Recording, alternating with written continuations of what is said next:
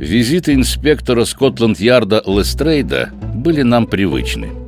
Когда по вечерам он заглядывал в нашу скромную квартирку, Шерлок Холмс всегда был ему рад. Ведь таким образом он мог узнавать все новости. В благодарность за информацию Холмс всегда внимательно выслушивал истории Лестрейда и иногда давал ему ценные советы и делился своими наблюдениями, основанными на его собственном обширном опыте. В тот вечер, о котором идет речь, зашедший к нам Лестрейд болтал о погоде и газетных новостях. Потом он замолчал и задумчиво закурил сигару. Холмс пристально посмотрел на него. «У вас в запасе есть что-нибудь интересненькое?» — спросил, наконец, мой друг. «О, нет, мистер Холмс, ничего особенного». «Однако расскажите же нам». «Ладно, мистер Холмс, не стану отрицать, есть у меня одна история, но она настолько нелепа, что я даже не решаюсь ее рассказать. С другой стороны, я знаю, что вы любите все необычное. Но, по-моему, это скорее по части доктора Ватсона». «Какая-нибудь болезнь?» — полюбопытствовал я. «Скорее безумие. И пристранное. Едва ли вы поверите, что в наше время кто-то может настолько ненавидеть Наполеона Бонапарта, что разбивает вдребезги любое его изображение». Холмс откинулся на спинку кресла. «Это и в самом деле не по моей части», — согласился он. «Совершенно верно, так я и говорю. Но когда человек совершает кражу со взломом, чтобы уничтожить бюст Наполеона, это уже становится делом полиции, а не врача». Холмс снова выпрямился. «Кража со взломом? Это уже интереснее. Расскажите-ка мне поподробнее». Лестрейд вынул из кармана свою записную книжку и заглянул в нее, чтобы освежить память. «Первый зарегистрированный полицией случай произошел четыре дня назад», — начал он. «В магазине Морза Хадсона, который торгует картинами и статуэтками на Кеннингтон-Роуд. Продавец лишь на минутку отлучился из магазина, как услышал грохот, и, забежав внутрь, увидел, что гипсовый бюст Наполеона, стоявший на прилавке среди других товаров, разбит в дребезги. Он выбежал на улицу, но хотя прохожие и заметили человека, выскочившего из магазина, однако того негодяя уже и след простыл. По-видимому, это было обычное хулиганство. Так это дело и было представлено стоявшему на посту констеблю. Гипсовый бюст стоил всего несколько шиллингов, и все дело казалось каким-то глупым и детским, и не стоящим серьезного расследования. Однако второй случай выглядит уже серьезнее. На Кеннингтон-Роуд, всего в нескольких шагах от Морза Хадсона, живет известный врач, доктор Барника, у которого чрезвычайно обширная практика на южном берегу Темзы. Его дом и приемный кабинет находятся на Кеннингтон-Роуд. Но также у него есть небольшая лечебница на Лауэр-Брикстон-Роуд, примерно в двух километрах от дома. Этот доктор Барника – пламенный поклонник Наполеона, и в его доме множество книг и картин с изображениями французского императора. Недавно он купил у Морза Хадсона две одинаковых гипсовых копии знаменитого бюста Наполеона работы французского скульптора Девина. Одну из них он поставил в прихожей дома на Кеннингтон-Роуд, а другую украсил камин в лечебнице на Лауэр-Брикстон. И вот, когда доктор Барника вернулся к себе домой сегодня утром, то с удивлением увидел, что ночью там побывали воры — причем все имущество осталось целым, за исключением гипсового бюста, который исчез из прихожей. Он был украден и разбит в дребезги о садовую ограду, около которой и нашли его осколки. Холмс потер руки. «Это бесспорно нечто необыкновенное», — сказал он. «Я так и думал, что вы заинтересуетесь моей историей», — продолжал Лестрейд. «Однако это еще не все. В двенадцать часов доктор Барника вернулся к себе в лечебницу. Каково же было его изумление, когда и там он заметил, что одно из окон дома было открыто ночью и что осколки второго бюста валялись на полу комнаты. Его разбили там же, где он и стоял. В обоих случаях непонятно, действовал ли здесь настоящий преступник или простой сумасшедший. Ну вот, мистер Холмс, теперь я изложил вам все факты. Они странные, если не сказать нелепы, ответил мой приятель. Позвольте вас спросить, эти два бюста, разбитые в доме и в лечебнице доктора Барника, были точными копиями первого, уничтоженного в магазине Морза Хадсона? Они были отлиты в одной и той же форме. Этот факт опровергает догадку, будто бы человек, разбивающий их, ненавидит Наполеона.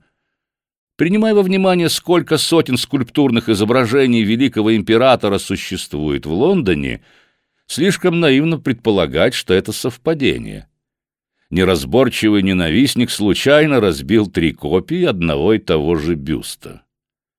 «Раньше я думал так же», — заметил Лестрейд, «но, с другой стороны, этот Морс Хадсон — единственный поставщик бюстов в той части Лондона, и других экземпляров в его магазине уже несколько лет не было. Таким образом, хотя, как вы говорите, в Лондоне несколько сот скульптурных изображений Наполеона, весьма вероятно, что именно в этой местности эти три были единственными».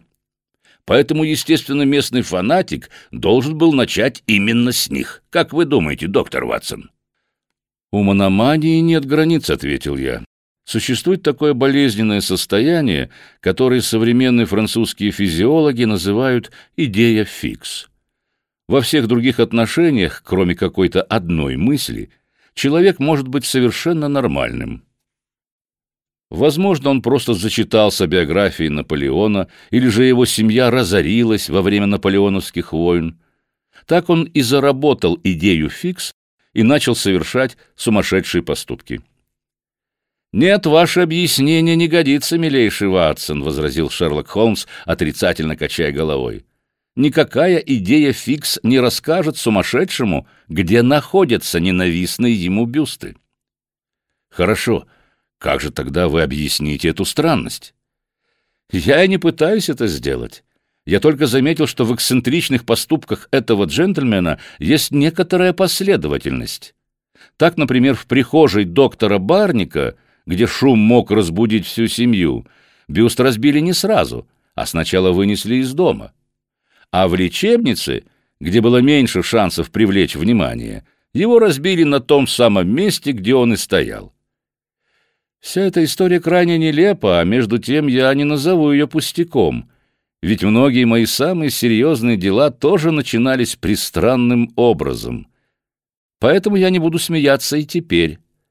Лестрейд, я буду вам весьма благодарен, если вы будете держать меня в курсе этого дела. И продолжение не заставило себя ждать. Причем все произошло быстрее и трагичнее, чем мы могли себе вообразить. На следующее утро я еще одевался в своей спальне, когда в мою дверь постучали, и ко мне вошел Холмс с телеграммой в руке. Он громко прочел ее. «Приезжайте немедленно, дом номер 131, Пит-стрит, Кенсингтон, Лестрейт». «Что это значит?» — спросил я. «Не знаю. Мало ли что может быть. Но я подозреваю, что это продолжение вчерашней истории о разбитых бюстах». Теперь наш сокрушитель Наполеонов приступил к своим делам и в другом районе Лондона. Ватсон, кофе на столе, а у крыльца нас ждет Кэп.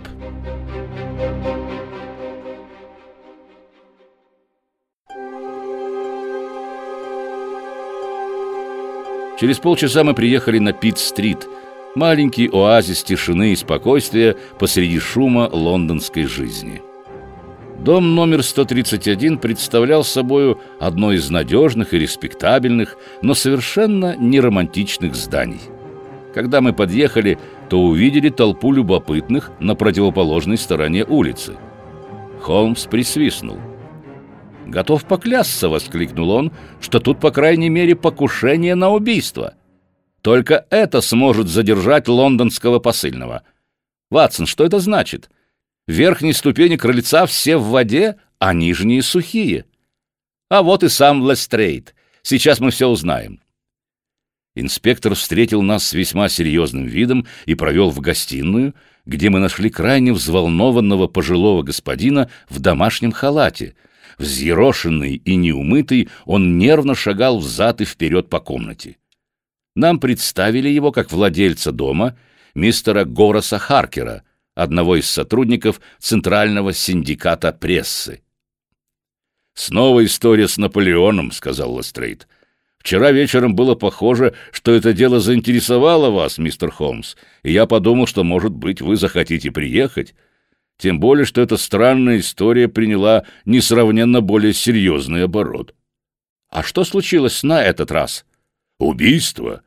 Мистер Харкер, расскажите нам в точности, что произошло». Человек в халате повернулся к нам с самым унылым видом. «Удивительно», — начал он.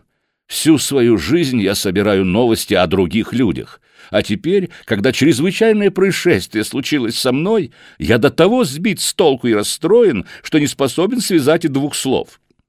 Если бы я пришел сюда в качестве журналиста и взял интервью у самого себя, то после я напечатал бы по два столбца в каждой вечерней газете». Но в моем теперешнем состоянии я прямо-таки бросаю на ветер ценный материал, по нескольку раз повторяя мою историю целому ряду посторонних лиц и не могу воспользоваться ею сам. Впрочем, ваше имя мне знакомо, мистер Шерлок Холмс, и если вы только сможете разобраться с этим странным происшествием, я буду вознагражден». Холмс опустился в кресло и начал слушать. Все это случилось, по-видимому, из-за фигурки Наполеона, которую я купил для этой самой комнаты месяца четыре назад. Я приобрел ее за бесценок у братьев Гардин, через два дома от станции Хай-стрит. Частенько я работаю по ночам и потом пишу до утра. Так было и сегодня. Я сидел у себя в спальне на верхнем этаже дома, окнами во двор.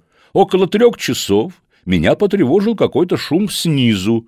Я прислушался, но все было тихо, и я подумал, что шумели на улице. Вдруг несколько минут спустя раздался ужасный вопль, страшнее которого я никогда ничего не слышал, мистер Холмс. Кажется, он так и будет стоять у меня в ушах всю жизнь. Минуту или две я сидел в оцепенении от ужаса, потом схватил кочергу и спустился вниз — Войдя в комнату, я увидел, что окно распахнуто настежь и заметил исчезновение наполеоновского бюста с камина. Зачем ночному вору понадобилось красть подобный предмет, остается для меня совершенно непонятным, потому что это был обычный гипсовый слепок, не имевший никакой ценности. Вы сами можете убедиться, что из этого открытого окна с легкостью можно выйти на крыльцо — Вероятно, грабитель так и поступил. В темноте, выйдя из дома, я споткнулся от труп, лежавший у моих ног, и чуть не упал. Я сбегал за свечой и увидел какого-то несчастного с огромной раной в горле, который буквально плавал в крови. Зарезанный лежал навзничь с согнутыми коленями и раскрытым ртом. Его лицо точно будет мне сниться.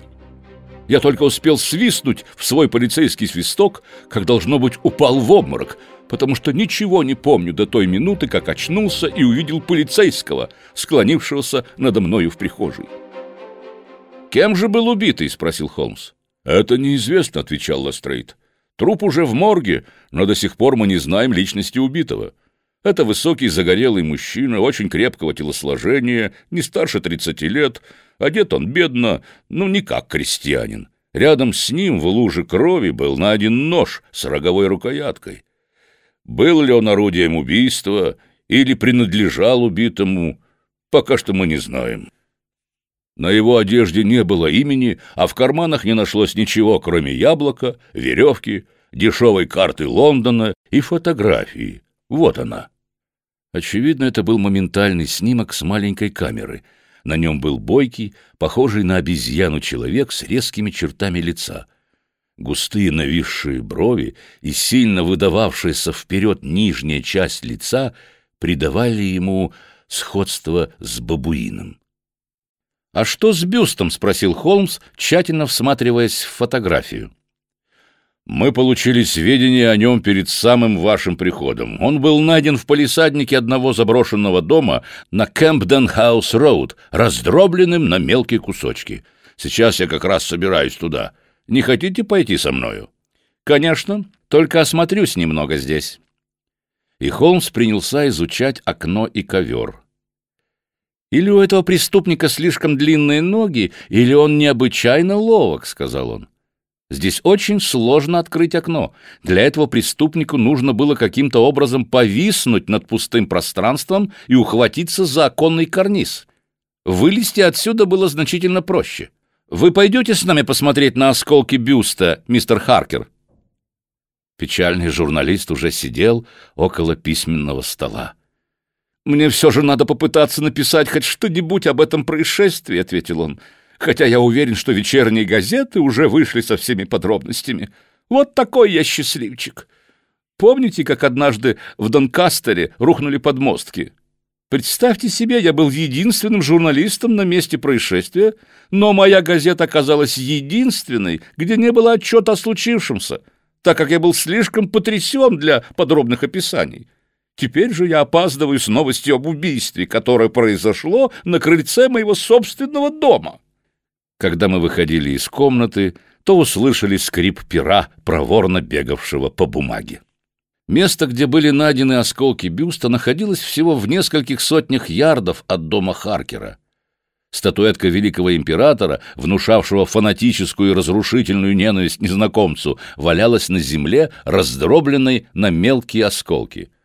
Гипсовые черепки усыпали зеленую траву, побелевшую от известковой пыли. Холмс поднял некоторые из осколков и тщательно осмотрел их. По сосредоточенному виду моего друга я догадался, что он напал, наконец, на какой-то след. «Так что же?» — спросил Лестрейд. «Мы еще далеки от истины», — ответил Холмс. «А между тем... Между тем... Перед нами несколько важных фактов, на которые мы и можем опереться». Обладание этим бюстом для странного преступника было гораздо важнее человеческой жизни. Это факт номер один. Есть и другое, не менее удивительное обстоятельство. Почему он не разбил эту вещицу в доме или около него, если его единственной целью было уничтожить этот бюст? Он растерялся и был напуган после столкновения со свидетелем. Вероятнее всего, убийца действовал бессознательно. Допустим. Отчасти это правдоподобно, но я хочу обратить ваше особое внимание на расположение этого дома. Лестрейд осмотрелся кругом. «Этот дом пустует. Таким образом, преступник знал, что ему никто не помешает в саду», — сказал он. «Прекрасно. Но немного ближе есть еще один необитаемый дом но при этом преступник прошел мимо него. Почему же он не разбил бюст там, ведь с каждым его шагом шанс наткнуться на какого-нибудь свидетеля возрастал? «Решительно не понимаю», — ответил инспектор. Холмс указал на уличный фонарь над нашими головами. Здесь он мог видеть, что делает, а там не мог. Вот в чем причина. «Клянусь, это правда!» — воскликнул полицейский. «Хм, «Как я теперь припоминаю», — прибавил он, — «бюст, принадлежавший доктору Барника, был разбит неподалеку от его красного фонаря. Итак, мистер Холмс, что же нам с этим делать?» «Принять во внимание и сделать выводы. Возможно, попозже мы придем к какой-то разгадке. Что вы намерены теперь делать, Лестрейд?» «Первым делом мы разберемся с личностью убитого. Это не должно быть сложно. Когда же мы узнаем, кто он, то поймем и что он делал ночью на Пит-стрит, с кем он там встретился и кто убил его на крыльце мистера Гороса Харкера. Как вы думаете? Это несомненно. Однако я поступил бы немного по-другому. А как? О, вы не должны подпадать под мое влияние. Лучше будем действовать каждый по-своему. Потом мы сравним наши умозаключения и поможем друг другу. Хорошо, согласился Лестрейд. Если вы вернетесь назад на Пит-стрит, то, скорее всего, встретитесь с мистером Горосом Харкером. Передайте ему, что я уже сделал кое-какие выводы, и что прошлой ночью к нему в дом забрался опасный и кровожадный безумец, помешанный на ненависти к Наполеону. Это поможет его статье. Инспектор остановился как вкопанный. «Не может быть, чтобы вы всерьез так думали!»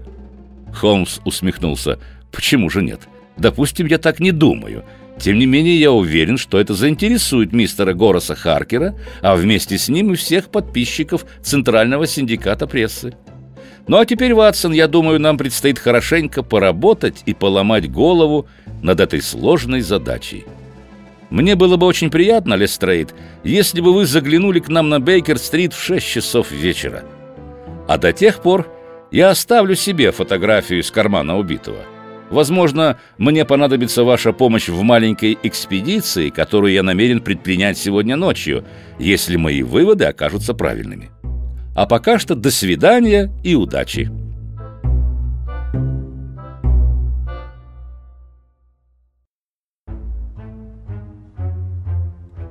Мы с Шерлоком Холмсом вдвоем отправились на Хай-стрит. Здесь он остановился около магазина «Братьев Гардинг», где и был приобретен последний бюст. Молодой продавец сообщил нам, что хозяин вернется лишь после полудня, а сам он новичок и не располагает какой-либо информацией. Лицо Холмса выразило досаду и неудовольствие. «Что же делать, Ватсон?» — сказал, наконец, мой друг после минутного раздумья. «Невозможно требовать, чтобы все шло так, как мы того хотим. Придется зайти сюда еще раз вечером».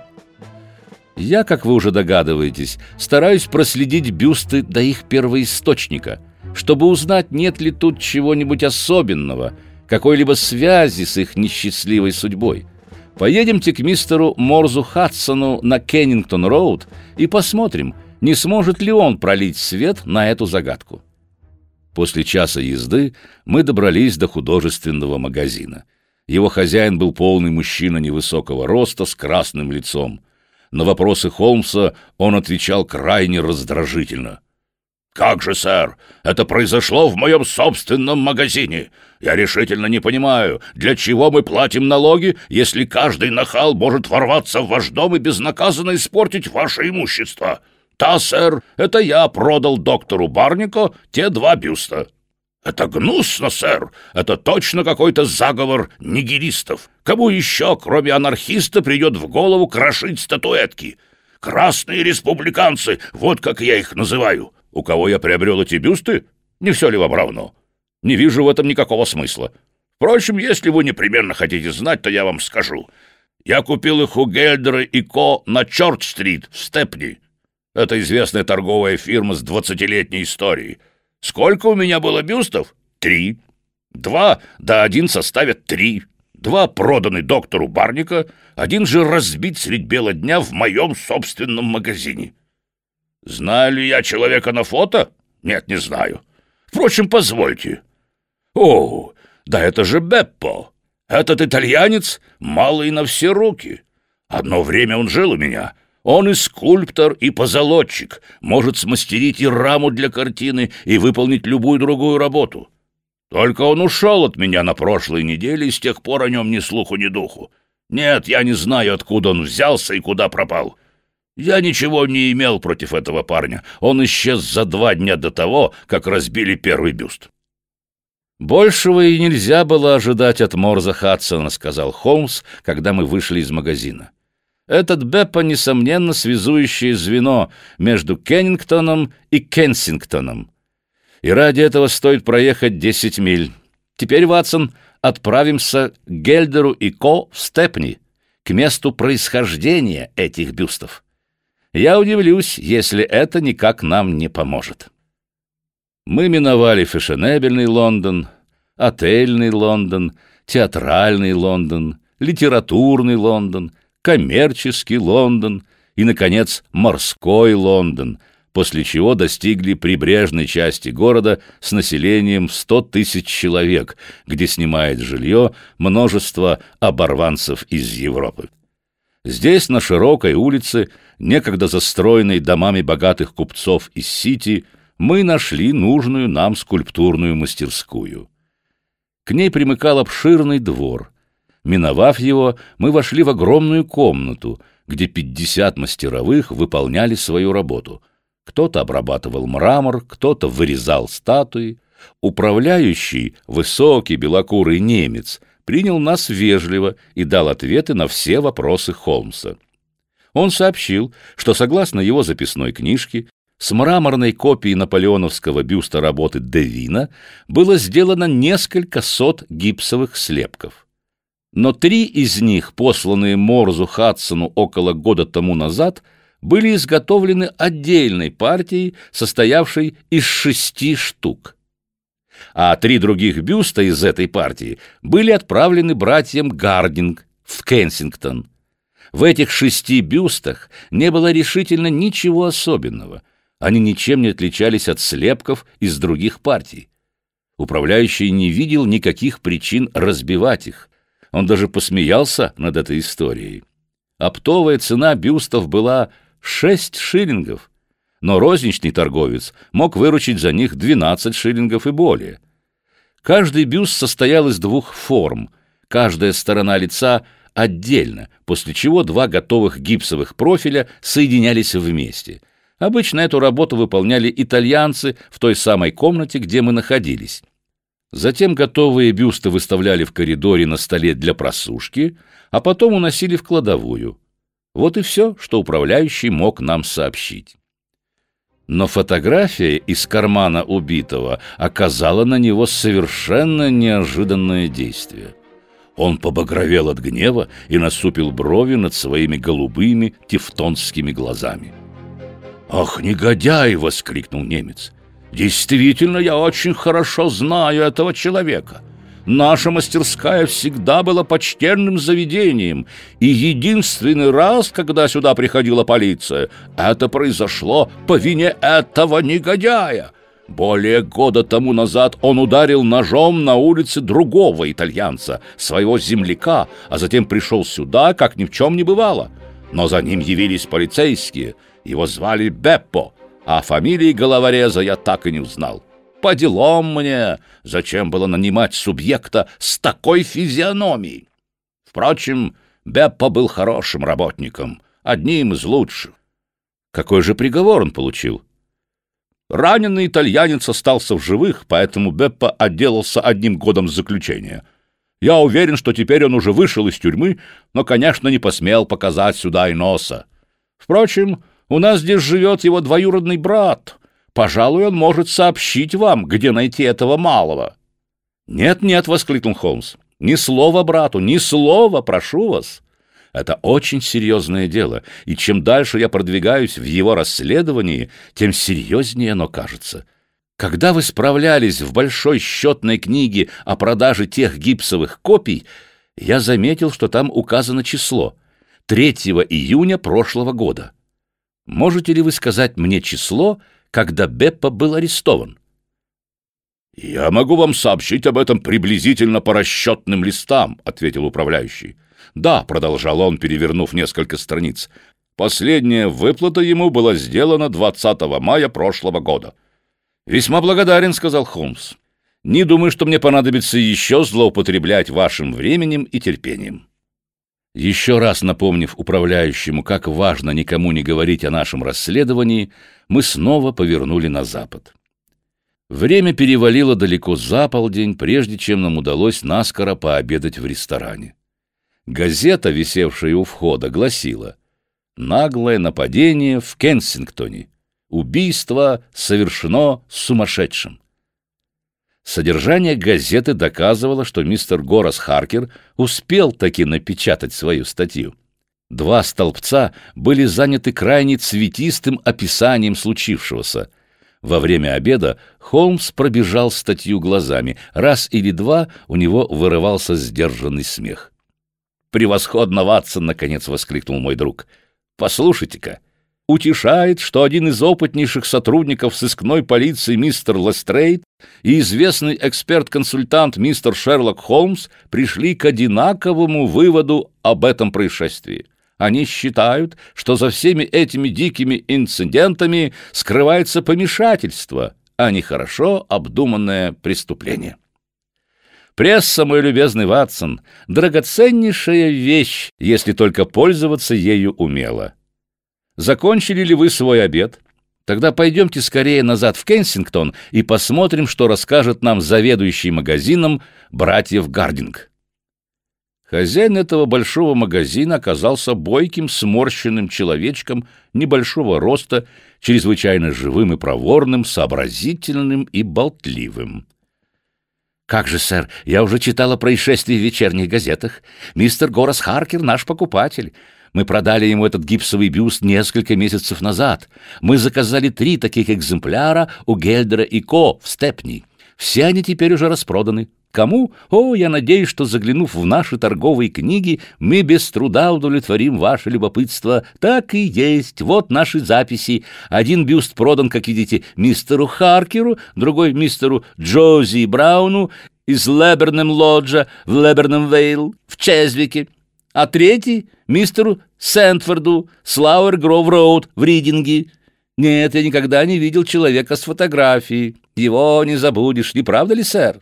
Редко встретишь кого-то безобразнее. Есть ли у нас итальянцы среди служащих? Да, сэр. У нас их много среди мастеровых и чистильщиков. Это точно. Они могут заглянуть в торговую книгу, если пожелают. Ваша правда, это пристранная история, и я надеюсь, что вы сообщите мне о результатах вашего расследования. Холмс сделал несколько заметок в своей записной книжке. По его лицу можно было увидеть, что он вполне доволен оборотом, который принимало дело. Впрочем, мой товарищ хранил молчание и сказал только, что если мы не поторопимся, то опоздаем к приходу Лестрейда.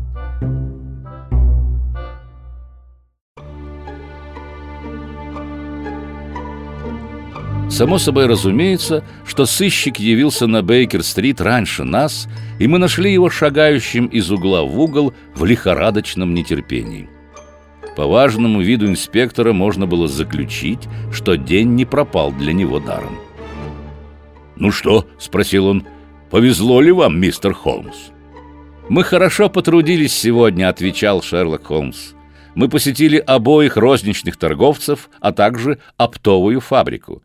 Теперь я могу проследить за каждым из бюстов с самого начала». «Статуэтки!» — с оттенком презрения подхватил Лестрейд. «Ну да, конечно, у вас свои приемы, мистер Холмс, и не мне возражать против них. Тем не менее, я полагаю, что добился кое-чего поважнее. Я раскрыл личность убитого. Не может быть. И узнал вероятную причину убийства. Великолепно!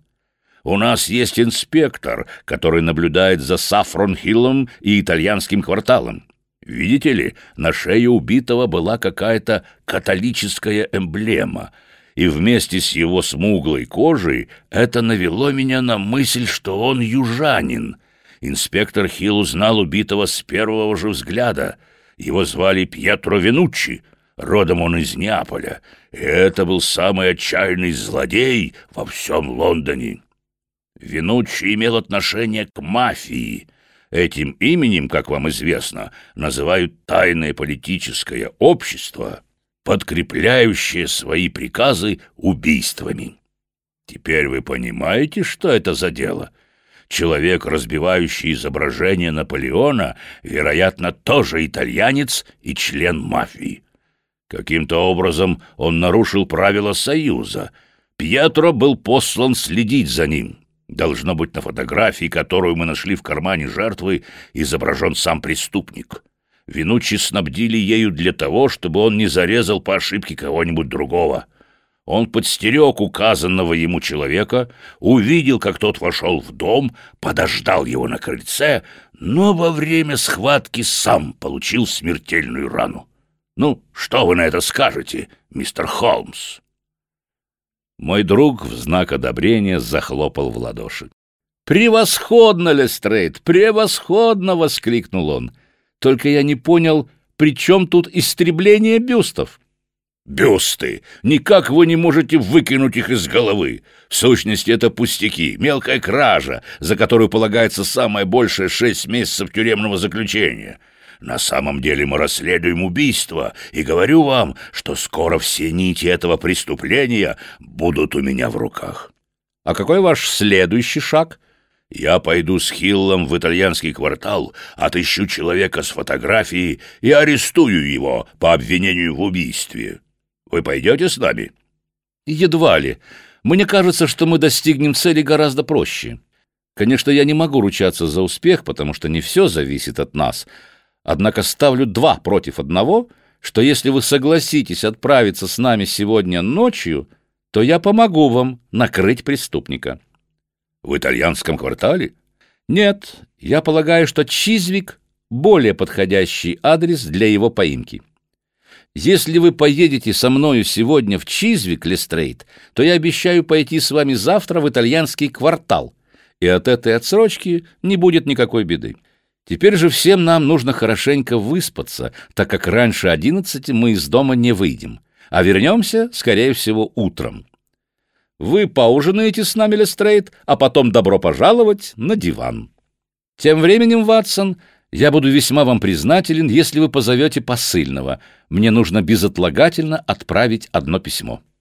Холмс провел вечер за разбором старых газет, которыми был набит один из наших чуланов. Когда он, наконец, спустился вниз, в его глазах читалось торжество. Однако мой товарищ не сказал нам ни слова о результате своих поисков. Я внимательно следил за его работой, но понятия не имел, к чему приведет его план — Единственное, я понимал, что по расчету Холмса сумасшедший преступник готовится произвести нападение на два уцелевших бюста, один из которых находится в Чизвике.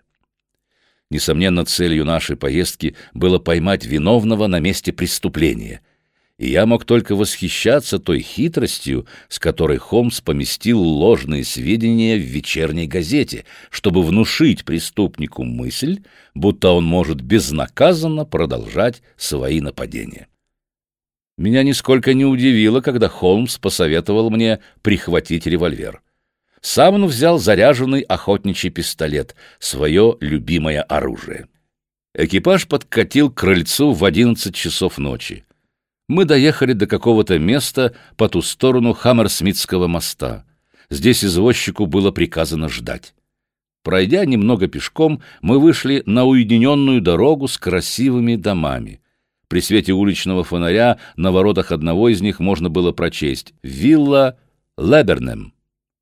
Обитатели дома, очевидно, спали, потому что все окна в нем были темны, за исключением одного слухового окошка над входной дверью. Оно подсвечивало садовую дорожку.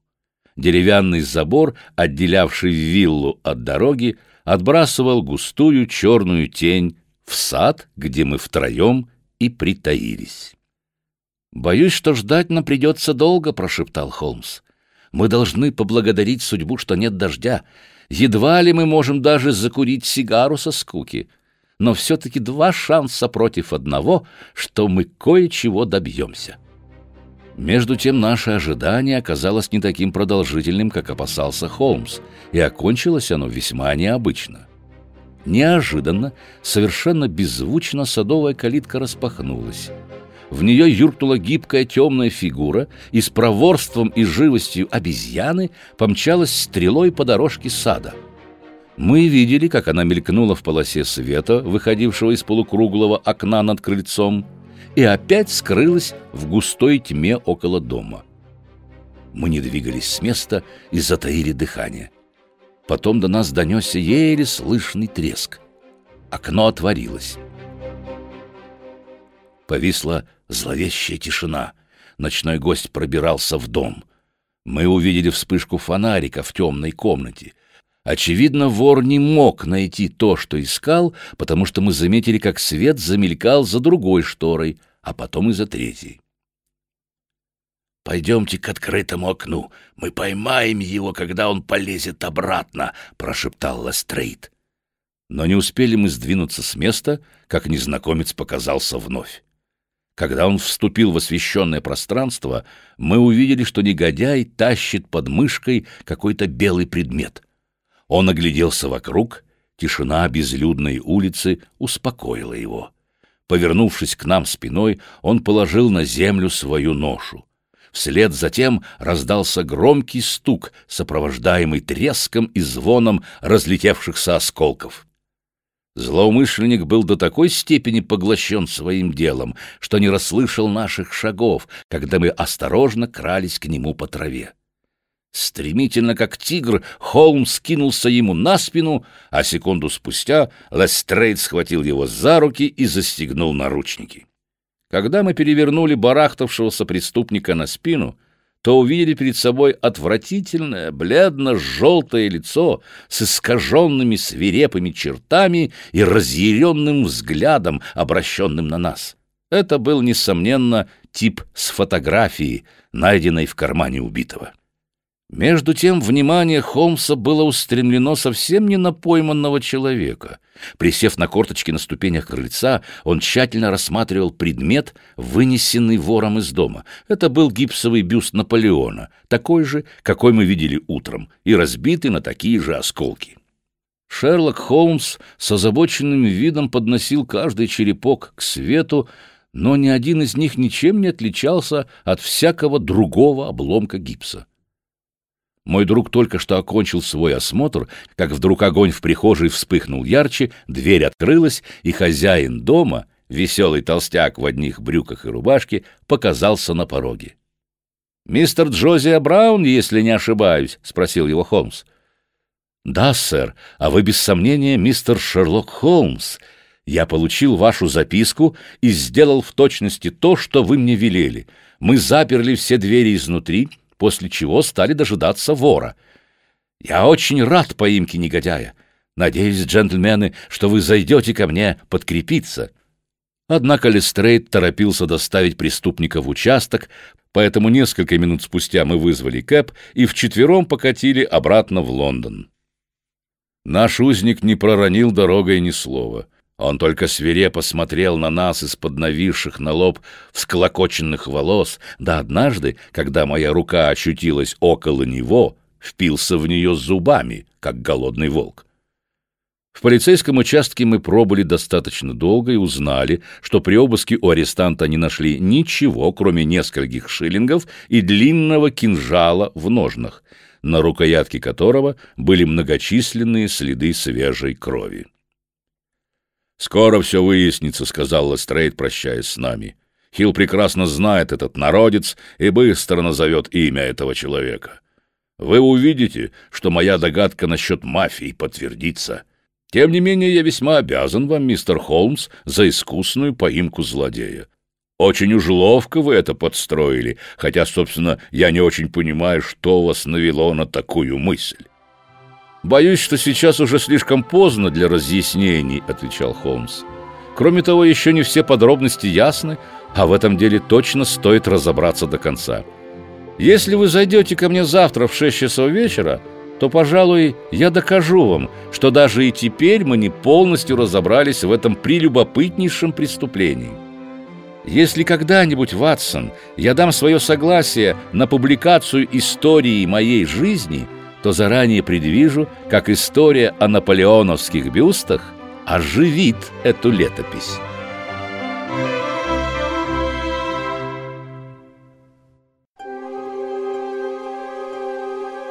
Когда на следующий день мы собрались втроем в назначенное время, у Лестрейда было больше информации о нашем арестанте. Звали его Беппо, фамилия неизвестна. В итальянском квартале он слыл неисправимым бездельником. В былое время он был искусным скульптором и жил честным трудом, но потом свернул на кривую дорожку и уже два раза сидел в тюрьме. В первый раз за мелкую кражу, а во второй, как мы уже слышали, за вооруженное нападение на своего земляка. По-английски он говорил очень хорошо. Причины, заставившие его разбивать изображение Наполеона – так и остались неясными, и преступник отказывался отвечать на любые вопросы об этом. Но полиция узнала, что, возможно, эти гипсовые фигурки были сделаны его собственными руками, так как он был скульптором в мастерской Гельдера и Ко. Всю эту информацию, которая уже не была для нас новой, Холмс выслушал с вежливым вниманием но мне, знавшему его очень хорошо, было ясно, что мысли его были далеко, и я угадывал смесь беспокойства и нетерпеливого ожидания под его обычной маской хладнокровной сдержанности. Наконец Холмс выпрямился в кресле, его глаза просияли. Внизу раздался звонок. Минуту спустя мы услышали на лестнице приближающиеся шаги, и в комнату вошел пожилой краснолицый мужчина с сидеющими бакенбардами. В его правой руке был старомодный саквояж, который он поставил на стол. «Дома ли мистер Шерлок Холмс?» — спросил вошедший. Мой друг поклонился с улыбкой. «Мистер Сэндфорд из Ридинга, я полагаю?» «Да, сэр. Боюсь, что я немного опоздал, но виной тому непунктуальность наших поездов. Вы писали мне о принадлежащей мне скульптуре. Совершенно верно.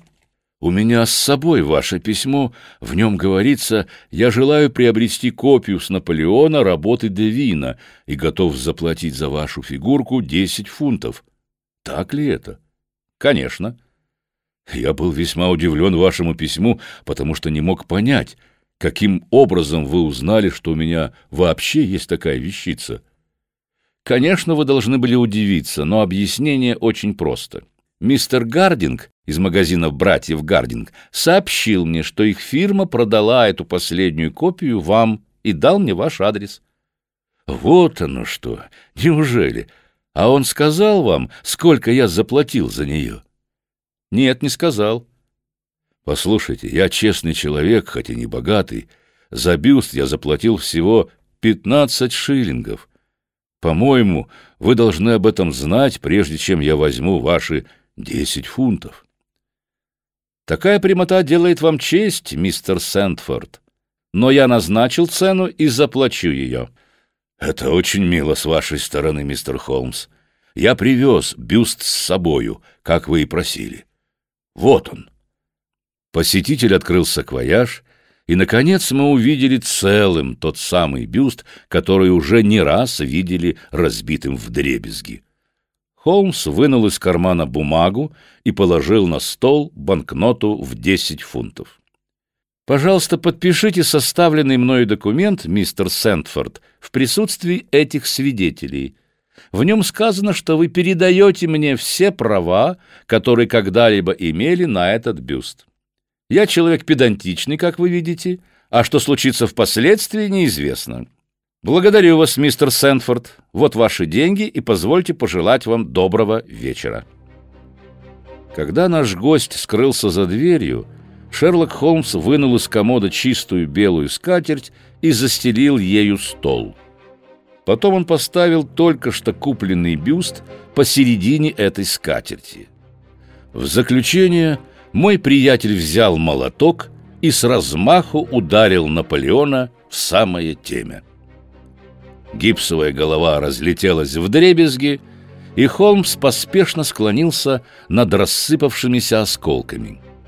В ту же минуту мы услышали громкий возглас торжества, и он показал нам один из черепков, в котором находился какой-то круглый темный предмет, точно чернослив в пудинге. «Джентльмены!» — воскликнул мой друг. «Позвольте представить вам знаменитую черную жемчужину Борджиа!» Лестрейд и я с минуту сидели молча, ошеломленные такой неожиданностью, а потом разразились дружными аплодисментами в порыве неподдельного восхищения. Яркая краска ударила в бледное лицо Холмса — он раскланялся нам как драматург, принимающий чествование публики. В такие моменты он переставал быть рассудительной машиной и проявлял понятную человеческую любовь к похвалам. Этот необычайно гордый и скрытный человек, который презрительно отворачивался от внимания широкой общественности, был способен глубоко растрогаться от непритворного восторга и одобрение друзей. «Да, джентльмены», — сказал Холмс, — «это самая знаменитая жемчужина на свете, и мне посчастливилось с помощью цепи рассуждений проследить за ее перемещениями от спальни князя Колонна в отеле «Дакр», откуда она исчезла, до этого — последнего шестого наполеоновского бюста из мастерской Гельдера и Ко в Степни. Лестрейд, вы помните переполох, вызванный пропажей этой драгоценности и бесплодные усилия лондонской полиции по ее поиску? Вы даже советовались со мной по тому делу, но я не смог пролить на него никакого света. Подозрение пало на горничную княгини, итальянку родом, и было доказано, что у нее в Лондоне есть брат, но нам так и не удалось проследить за этой ниточкой. Горничную звали Лукреция Винуччи, и теперь я точно уверен, что этот Пьетро, зарезанный прошлой ночью, был ее братом. Я справился по старым газетам о числах и нашел, что пропажа жемчужины произошла как раз за два дня до ареста Беппо в мастерской Гельдера и Ко, и в то самое время, когда в ней работали над этими бюстами. Теперь вы ясно видите последовательность событий, хотя, конечно, и в порядке противоположном тому, в котором они представлялись мне. Жемчужина была в руках Беппо. Он мог украсть ее у Пьетро, мог быть сообщником Пьетро или же посредником между ним и его сестрой. Для нас не важно, какое из предположений верно — Важно то, что жемчужина была у Беппо как раз в тот момент, когда его разыскивала полиция. Он кинулся в свою мастерскую. Он знал, что у него в распоряжении только несколько минут, за которые надо спрятать эту драгоценность, иначе ее нашли бы при нем во время обыска. В коридоре в то время сушились шесть гипсовых бюстов Наполеона. Один из них был еще мягким. За одну минуту Беппо, искусный мастер, сделал маленькое отверстие в сыром гипсе, опустил в него жемчужину и ловко заделал отверстие. Это было превосходное хранилище. Едва ли кто-то мог бы открыть его. Между тем Беппо приговорили к году тюремного заключения, а шесть бюстов разошлись по всему Лондону. Он не мог сказать, в каком из них находилось его сокровище. Только разбив их, можно было узнать об этом. Даже встряхнув их, никто ни о чем не догадался бы, потому что из-за сырости гипса жемчужина легко могла пристать к нему, что и произошло на самом деле. Беппо не отчаивался. Он начал свои поиски с большой изобретательностью и настойчивостью. Через двоюродного брата, который работает у Гельдера, ему удалось узнать фамилии розничных торговцев, купивших бюсты. Он устроился на работу к Морзу Хадсону и таким образом выследил три из них. Жемчужины в них не оказалось. Потом он смог выяснить, куда пропали три других фигурки. Первая была у Харкера. Тут его выследил сообщник, обвинявший Беппа в потере жемчужины, и Беппа зарезал его в драке. Но если он был его сообщником, с какой стати тот носил в кармане его фотографию?» — спросил я. «На случай, если придется расспрашивать о нем кого-то. Это очевидно. Я рассчитал, что после убийства Беппа, скорее всего, будет действовать даже быстрее, чем раньше, и не станет откладывать свой замысел. Он побоится, что полиция раскроет его тайну, и потому поспешит исполнить свой замысел прежде, чем сыщики нападут на его след». Конечно, я не мог со стопроцентной уверенностью утверждать, что он не нашел жемчужины в бюсте, принадлежавшем Харкеру. Я даже не знал наверняка, что это была жемчужина. Но мне было ясно, что преступник что-то ищет, раз он протащил украденный бюст мимо нескольких домов, чтобы разбить его в саду при свете уличного фонаря. Шансы были, как я вам и говорил, два против одного, что жемчужина была в одном из двух оставшихся бюстов. Было очевидно, что сначала преступник возьмется за тот, что находится в Лондоне. Во избежание второй трагедии я предупредил обитателей дома, и все прошло благополучно. Тем временем я убедился, что мы ищем жемчужину Борджа. Имя убийцы соединило для меня все эти происшествия в одну цепочку. Теперь оставался целым только один бюст — в Ридинге, и жемчужина должна была находиться в нем — я купил его в вашем присутствии у владельца, и вот эта жемчужина лежит перед вами». С минуту мы сидели в молчании. «Да», — сказал Стрейт, — «я был свидетелем многих ваших расследований, мистер Холмс, но не помню ни одного сложнее и искуснее этого». Но мы, полицейские, не завидуем вам. Нет, сэр, мы очень гордимся вами, и если вы придете к нам завтра, то абсолютно все, от матерого инспектора и до самого молодого констебля, будут рады пожать вам руку. «Благодарю вас», — сказал Холмс. «Благодарю вас».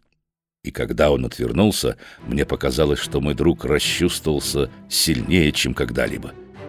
Минуту спустя он снова стал холодным и практичным мыслителем. «Ватсон, уберите жемчужину в сейф», — сказал он, — «и возьмите бумаги по делу о Конг-Синглтонском подлоге. Прощайте, Лестрейд. Когда вам снова попадется какая-нибудь интересная задачка, я буду счастлив помочь вам в ее решении».